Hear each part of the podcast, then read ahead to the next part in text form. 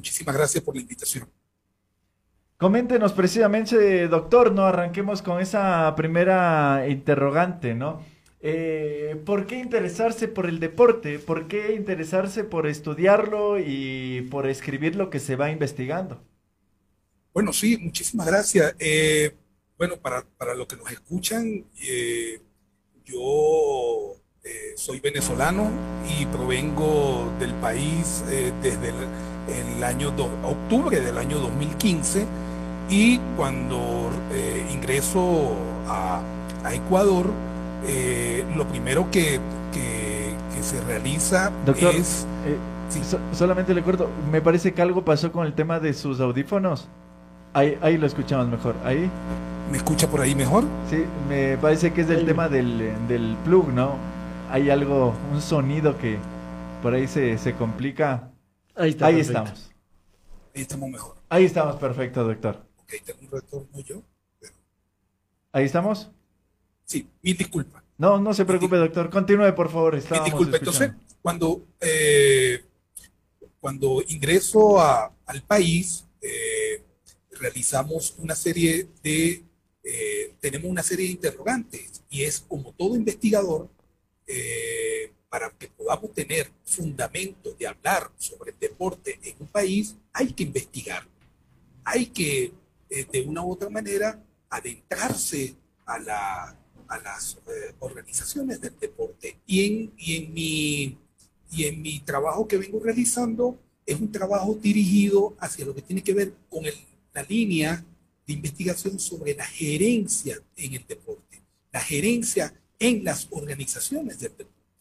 Entonces, este artículo que venimos realizando, esta investigación que venimos realizando, tiene como objeto analizar la cultura gerencial del deporte en Ecuador.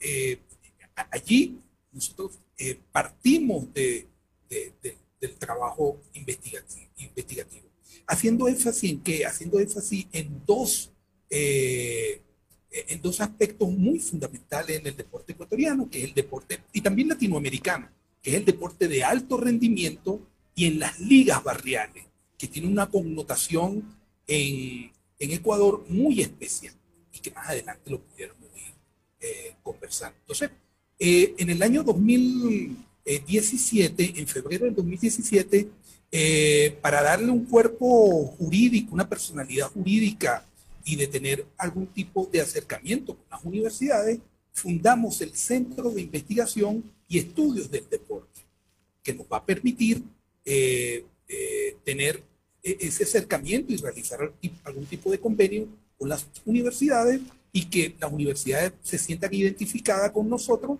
para podernos eh, servir eh, con una actividad de extensión investigativa para cada una de sus actividades eh, universitarias. Doctor, qué gusto. José Vélez le saluda. Y, en este marco de lo que usted ha venido explicando, y he leído parte de este documento que, que ha compartido con nosotros, usted eh, analiza y hace una panorámica de que en el Ecuador hay un bajo nivel de, de, sobre todo estudios sobre el tema de gerencia, de que la gente que hace gerencia deportiva no cuenta con una preparación. ¿Qué tan importante termina siendo para un dirigente, sea en lo barrial o sea en lo profesional, que tenga un conocimiento amplio, que se mete en el mundo de las letras, para efectuar una mejor eh, eh, administración de cada uno de sus equipos. Sí, eh, José, mucho gusto. Efectivamente, la situación de, nuestra investigación es muy específica con respecto al Ecuador, pero no tiene, no es aislado a lo que sucede en Latinoamérica con respecto a lo que tiene que ver con la gerencia del deporte. En Ecuador, en, Ecuador hemos podido los los porcentajes que tiene que ver con, los hallazgos relevantes, como ustedes muy bien lo pueden ver en el artículo científico, el 58.38% de nuestros entrevistados, o sea, hubo un, porcentaje pico en, ese, en uno de los, nuestros entrevistados donde es contradictorio su eh, percepción, o sea, es decir, el deber ser y el ser de la del comportamiento gerencial de nuestros dirigentes en las organizaciones del deporte. Nuestros entrevistados en Ecuador lo que nos indica es que ellos eh, tienen un deseo de que nuestros dirigentes tengan una formación académica, una vasta experiencia en el deporte, pero también deban tener herramientas gerenciales que le permita tomar decisiones con mucho mayor claridad y con mucha mayor efectividad. Entonces, allí hay una, hay una, primera, hay una primera contradicción con respecto a lo que ellos eh, tienen como concepto, lo que ellos perciben en las organizaciones. Y es allí donde respondemos a tu pregunta, José, donde ellos eh, han podido percibir de que no hay una vasta eh, competencia, no tienen una serie de competencias gerenciales que le permita llevar con efectividad el, manejo de las decisiones gerenciales en las organizaciones del deporte. Entonces, eh, es cierto, hace falta algunos tipos de herramientas gerenciales, no solamente de la vasta experiencia en el deporte, ni su formación académica, sino son tres elementos que deben de ir equilibradamente para estar al frente de una organización de deporte. Eh, y, doctor, este, esta necesidad o este desarrollo en el tema de la gerencia de deportiva, creo que va acorde también a cómo el deporte ha ido cambiando en los últimos tiempos, ¿no? Es decir, se ha visto también eh, transformada ya en una, en una industria. Y como industria hay que, eh, hasta cierto punto, muchos eh, consideran sacarle el mayor provecho posible. ¿Y cómo se saca el mayor provecho posible? Cuando este es rentable. Desde esa mirada, desde ese enfoque de la rentabilidad, eh, el, tema deportivo, ¿cómo está en el Ecuador y cuánto ha, retrasado eh, precisamente ese crecimiento en relación a otros países que tal vez lo vieron desde antes como, como tal. Es decir, eh, se adelantó Brasil, Argentina, eh, lo vieron como negocio antes que nosotros y, da la impresión que eso también nos, nos, ha retrasado ya en los objetivos y en los logros que hemos tenido. ¿Cómo ha sido su, su visión? ¿Cómo es su análisis al respecto? Sí, bueno, como todo investigador, yo estuve haciendo, buscando la información antes de esta entrevista y, excelentemente quiero felicitarlo a ustedes por este espacio. Eh, quiero adelantarme al agradecimiento por este espacio porque eh, con el seguimiento que yo bien, que vengo realizando, Luis, en el, en el, el 28 de mayo, y, aquí tengo, aquí tengo todo lo, los, el seguimiento que vengo realizando al, al programa, el 28 de mayo, Luis, como es su característica, realiza un editorial, como especie de un editorial, unas reflexiones.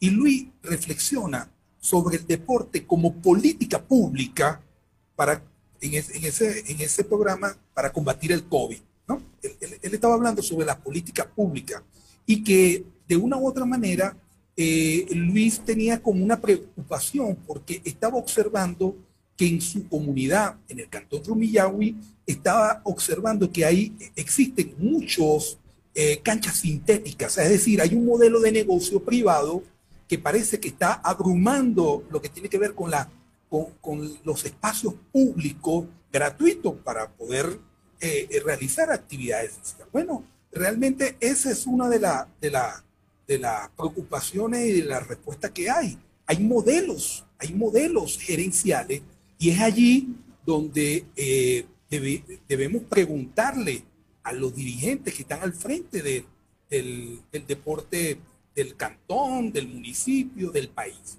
¿Cuál es tu modo de pensar? ¿Cuál es tu modelo de, aplicar el deporte en tu, en tu comunidad? ¿Es un modelo de negocio eh, participativo o un modelo, eh, o sea, un modelo de, negocio eh, privado o es un modelo de políticas públicas para que la comunidad pueda realizar esas actividades eh, eh, en, masas. Entonces, esa es la pregunta que hay que, que hay que realizar porque hay tendencias, Luis y José, hay tendencias en Latinoamérica donde hay un grupo de profesionales que está observando con, con mucho más interés el modelo privado, ¿no? Es decir, realizar su emprendimiento, realizar algunas actividades lucrativas, pero también hay un factor importante de nuestros dirigentes que es donde nosotros como ciudadanos debemos de eh, cuestionar y de una u otra manera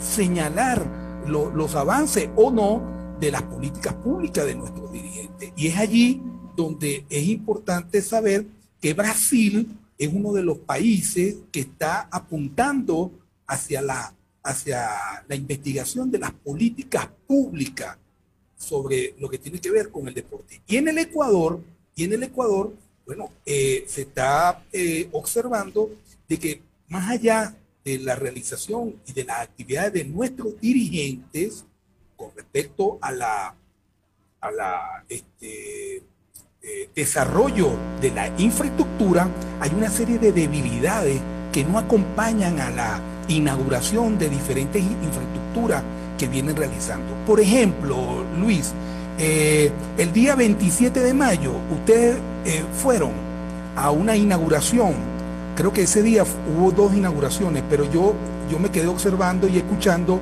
eh, la inauguración del complejo San Sebastián, de la cubierta de San Sebastián.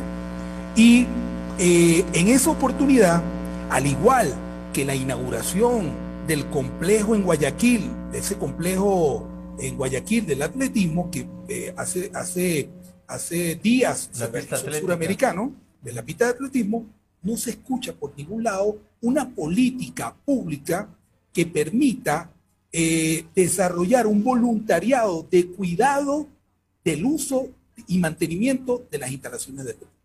Entonces pareciera que nuestros dirigentes del deporte solamente están realizando las inauguraciones de nuestra infraestructura con un factor y un elemento que es transversal para nuestra vida y que, no, y que nos atañe, que es el factor político y de, y de proselitista que realizan algunos de nuestros dirigentes a la hora de inaugurar esta infraestructura este, deportiva.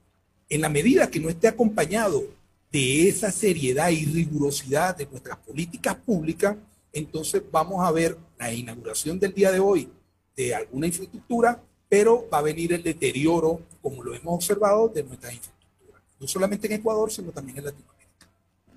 Interesante eh, el análisis y la amplitud con la que habla, doctor. Y en esta misma línea, creo que va la pregunta encaminada. Usted dentro de este documento habla del deporte de alto rendimiento y el deporte barrial que más allá de estar eh, distanciados en alguna medida por las condiciones, convergen en un mismo punto al final. Pero quizá eso es lo que no han entendido quienes gerencian los espacios deportivos. Y pasa lo que usted ha manifestado hace minutos nada más. Ven eh, eh, el beneficio propio más allá, en, términos políticos lo podríamos hablar lo que usted ha mencionado, pero además de, en términos políticos hay beneficios propios de quienes manejan los espacios barriales, por ejemplo. No ha habido una postura de que ese, ese espacio eh, tenga el acceso y tenga una mirada hacia vincularse con el mismo deporte de alto rendimiento. Sí, eh, eh, exacto, José. aquí hay una particularidad en Ecuador en nuestra investigación eh, aquí hubo algunos hallazgos relevantes con respecto a la figura del deporte barrial. La figura del deporte barrial en Ecuador eh, es una figura que está muy adelantado en su organización con respecto a algunos países de Latinoamérica. Eso es un punto bien importante resaltar. Es decir, ese modelo de, organización barrial, este, de una u otra manera, eh, ha sido una, para nosotros ha sido muy satisfactorio porque eh, un país con nuestras características que tenemos en Ecuador está por encima en este tipo de organización a Brasil y Argentina, que son potencias no solamente en Sudamérica, sino potencia mundial.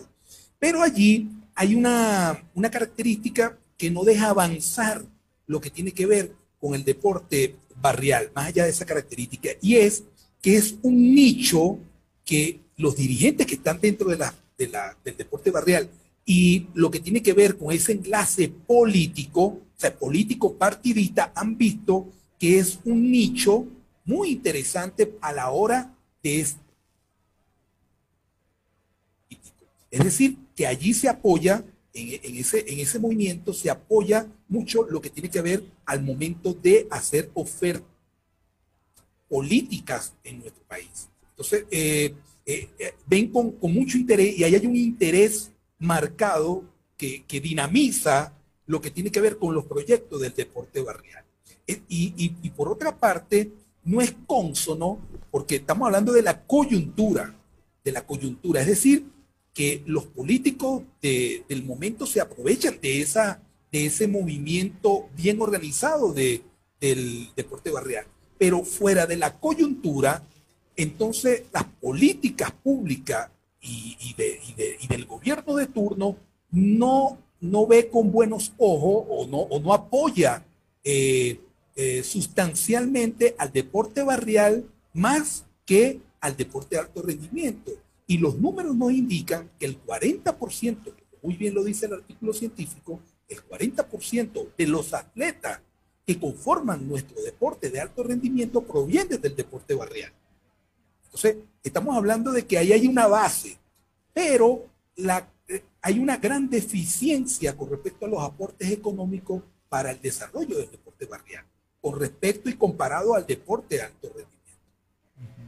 Doctor, eh, ¿cuánto influye la transparencia eh, en, la, en una buena gerencia deportiva? Y, y, aquí quiero también que nos cuente un poco el tema vivencial, al momento de hacer las entrevistas, cómo fue encontrar quizá datos, eh, encontrar aquello que acá los dirigentes guardan con, mucha, con mucho recelo. Acabo de tener información de cómo se administran los equipos es muy complicado, es muy difícil y vaya uno a saber por qué lo, lo hacen. ¿Cuánto afecta precisamente esa falta de, de transparencia y cuánto ayudaría eh, tenerla en abundancia?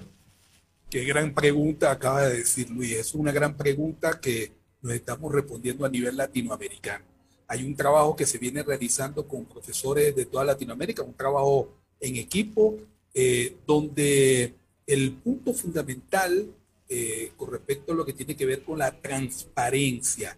Eh, el Comité Olímpico Internacional ha, entre uno de sus, de sus códigos de, de transparencia es enviar siempre un mensaje a todos los, organismos del deporte de, los países para que sus federaciones, sus, sus sus clubes, federaciones, y bueno, y, sabemos que, que las federaciones están integrados por clubes, pero las federaciones nacionales que están en, ese, en esa dinámica olímpica, de una u otra manera, le exigen que un, un signo de transparencia es que ellos publiquen en sus páginas web, eh, publiquen todo lo que tiene que ver con el, plan operativo anual, lo que en algunos países le llamamos el POA, es decir, que allí estén eh, colocados sus planes operativos anuales, pero también adjunto eh, todo lo que tiene que ver con esos ingresos y egresos y la parte contable de su dinámica financiera. Eso va a permitir de que haya mucho más eh, eh, transparencia, pero también un aspecto que, que, no han tomado en cuenta, lo importante que es ser tra transparente. Eh, el ser transparente significa que eh, el día que tú puedas promover un gran proyecto para seguir desarrollando tu deporte, esa transparencia te va a ayudar a tener el convenimiento y el acercamiento con las empresas privadas. Y es, y es aquí un punto de eh, importante relevancia, que es el, el, hecho de que las, los, eh, los organismos públicos y privados que, que tienen que ver con el deporte, eh, tiene que ser socialmente responsable.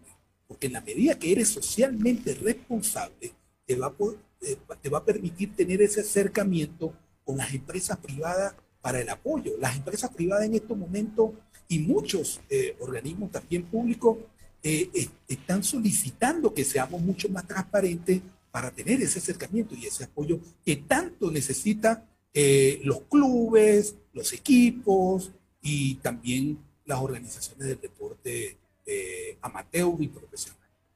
Doctor, quizá hemos abordado eh, escenarios bastante consolidados. Hablar del deporte de alto rendimiento, del deporte barrial, es hablar de personas que al menos tienen una idea. Sí, quizá no la experticia adecuada en, en términos de gerencia, pero yo, que, yo, yo me pregunto, ese, eso que hay, e, esa base que existe ahí, quizá no se podría ver reforzada, quizá generando una gerencia incluso desde el ámbito académico en instituciones educativas, digo yo, a nivel eh, de países, todos, todas las instituciones educativas, entiendo, tienen procesos intercolegiales, procesos en deportes de natación, en básquet, en fútbol, y podríamos mencionar todas las disciplinas. Que esa gerencia pueda llegar hasta este ámbito, ¿es posible? Ahí quizá dentro de esa investigación ustedes están pensando meterse en ese punto. Sí, bueno, eh, en estos momentos, como tú muy bien lo, puedes observar en, mi, en mis cuentas eh, eh, de las redes sociales, ahorita estamos realizando un trabajo de de acercamiento con los jóvenes, es decir, los que están ahorita en el sistema universitario. Eh, eh, esos jóvenes, eh, estamos realizando este trabajo de investigación en una comunidad que lo hemos denominado en este momento un evento que lo hemos denominado Foro Latinoamericano de Gerencia del Deporte. Entonces, en este momento, la, lo que están siendo los protagonistas son esos jóvenes que de una u otra manera tienen una, una, un concepto distinto de cómo ejercer desde su perspectiva la gerencia del deporte en las organizaciones. Ese es un, es un proceso que paulatinamente iremos realizando de forma progresiva, porque el año pasado realizamos este mismo evento, pero con referentes del deporte eh, e investigadores eh, referentes en Latinoamérica con vasta experiencia investigativa y con vasta experiencia profesional.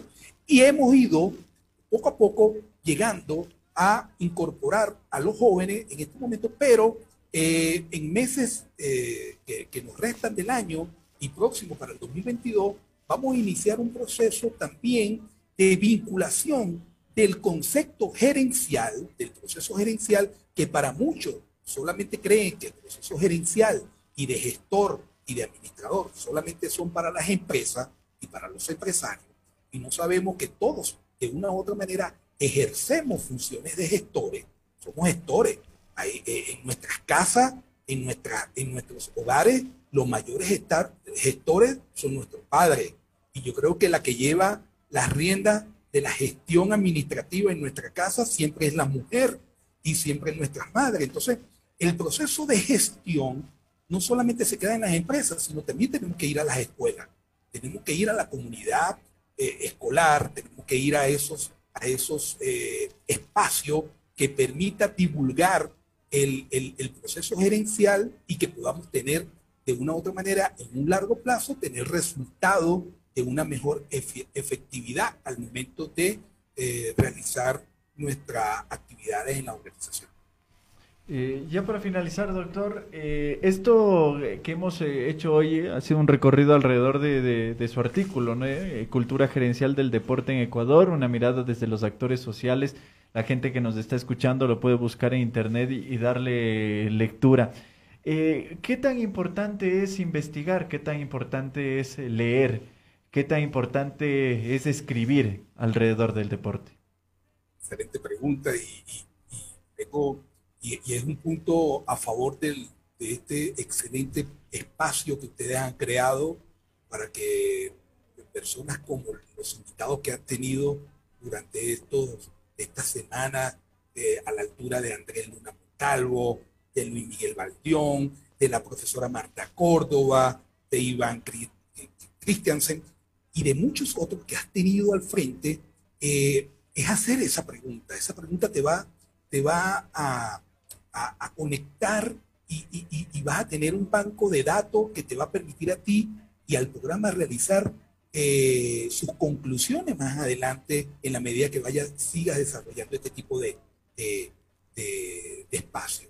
El escribir, el escribir es un arte, el escribir es un arte, el escribir es eh, un hecho natural, humano, eh, y la importancia de escribir es eh, ir cerrando la brecha entre lo que piensas, entre lo que sientes. Porque hay muchos, y, en la gerencia se ve mucho, hay muchos oradores, pero muy poco plasman en, el, en, el, en, blanco y negro las,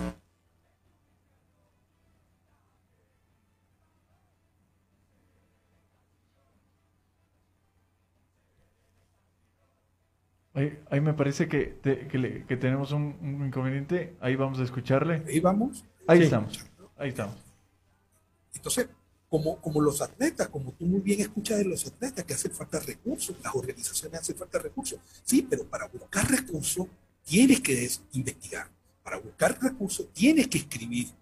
Para escuchar y, y para buscar los recursos tienes que realizar este trabajo de investigación donde los datos los datos y la perspectiva de la gente es importante plasmar. Entonces, ¿qué, tan importante es eh, investigar en una Latinoamérica que si hay, y, quiero, y quiero manifestarlo en tu espacio, hay eh, investigaciones serias, hay mucha investigación importante. Lo que nos falta en Latinoamérica es, uno, realizar y construir una comunidad que permita viralizar, que, que permita visualizar, mostrar a los investigadores eh, en, Latinoamérica. Eh, eh, eso, es, eso es falso de que nosotros somos, somos hay falencia en la investigación latinoamericana.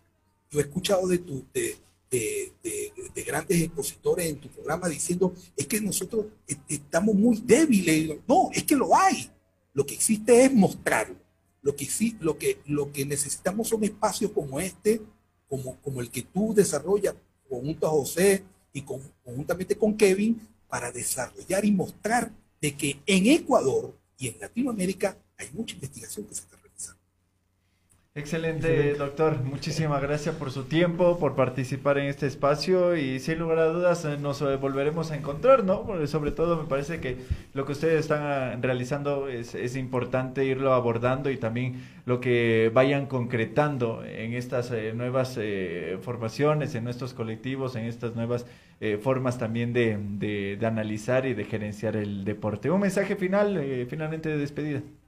Bueno, el, mensaje es, eh, quiero agradecer a José, eh, a Luis y a Kevin por este magnífico espacio. Este es un espacio que es una primera, es una primera semilla que ustedes están sembrando en un espacio que realmente eh, va a contrastar con todo lo que escuchamos en las redes sociales, todo lo que realmente los comentarios y las opiniones que son muy válidas con respecto al sentir de aquellos fanáticos, de aquellas personas que de una u otra manera, desde su perspectiva, cuestionan o aplauden la, la, la eh, de una u otra manera ese, ese trabajo que se viene realizando desde los clubes, desde un director técnico, desde un equipo, desde una participación de nuestros equipos eh, nacionales. Este espacio es un espacio de contraste y es un espacio que necesita la audiencia y los, los radioescuchas eh, en Ecuador.